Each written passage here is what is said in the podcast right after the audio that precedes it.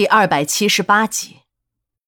从光腚女人坐怀不乱到下半身的金枪不倒，从国产美女再砍到开洋荤，一个个兴奋的唾沫星子横飞，个个都标榜自己是真正的定力大师。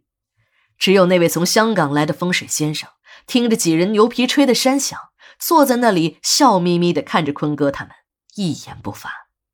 几个人一看，这大师可能是有话要说。赶紧请教，大师倒也痛快。你们几个人的定力呀，我都领教了。对付一般女人是都好用，也很实用。可是我告诉你啦，这人外有人，天外有天。你们哥几个虽然很厉害，但是也有你们玩不转的女人啦。你们要是见了肉玫瑰，个顶个的都得交枪不杀了。让你们干什么，你们就得干什么。别说是你们呐，即便是得了道的高僧，也一样的把持不住啊。几个人一听，什么肉玫瑰啊，自己连听都没听过。大师又把这东西说的如此神奇，这女人身上的零件又对极了哥几个的胃口，便一个个的把脖子伸得老长，听大师讲那肉玫瑰的故事。原来。这位大师原本是一位得道的高僧，在东南亚一带游历，还去过佛教的发源地印度，曾经在那灵山边的菩提树下静修了九九八十一天。可就是这样一个高僧，却被一个普通的女佣拉下了水，害得他破了色戒，不得不放弃了几十年的修行，连和尚也没得做，只好在风水界混碗饭吃。事情。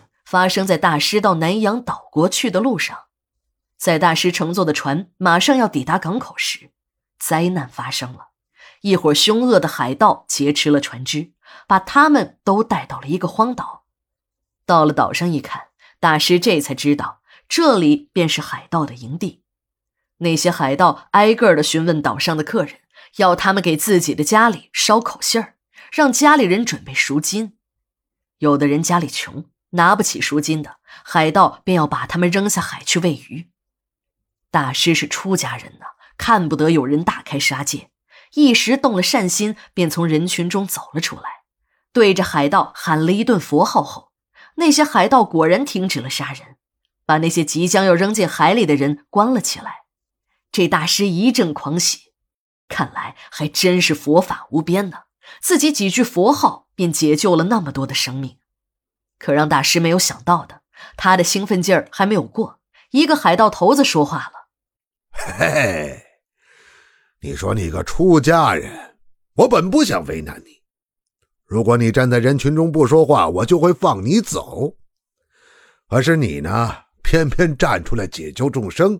哼，你口口声声普度众生，这回那我就成全你，让你普度他们一回。”大师一听，这海盗头子那是话里有话，他还以为是这些海盗们想让自己受点皮肉之苦，便连连冲着海盗头子点着头，表示他愿意把众生的苦难都集中在自己的身上承受。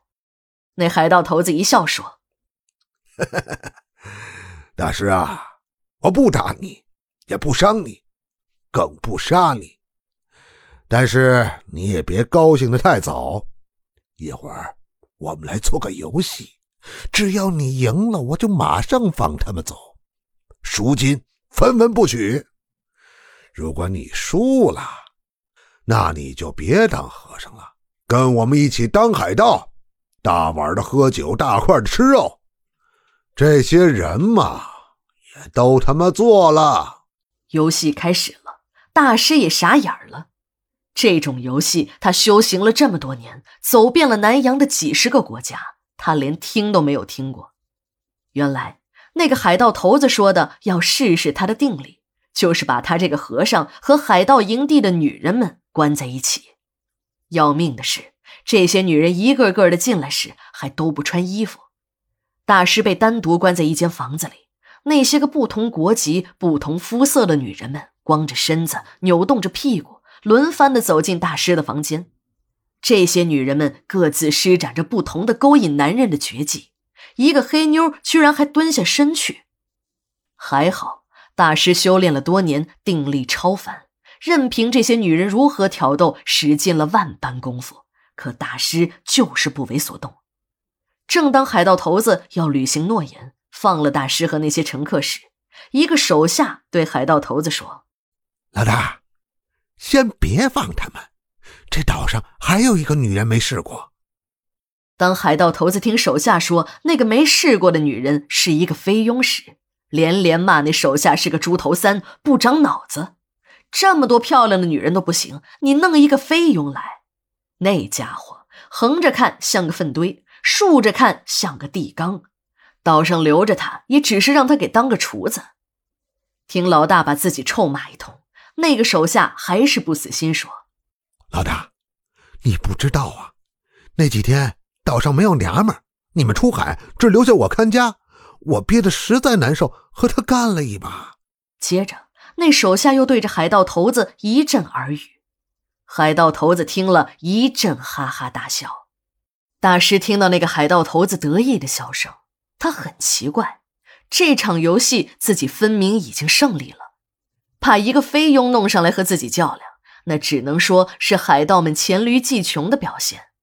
只要自己以不变应万变，再加上自己多年的修行，不管这些海盗们耍什么花招，对自己也是没有用的。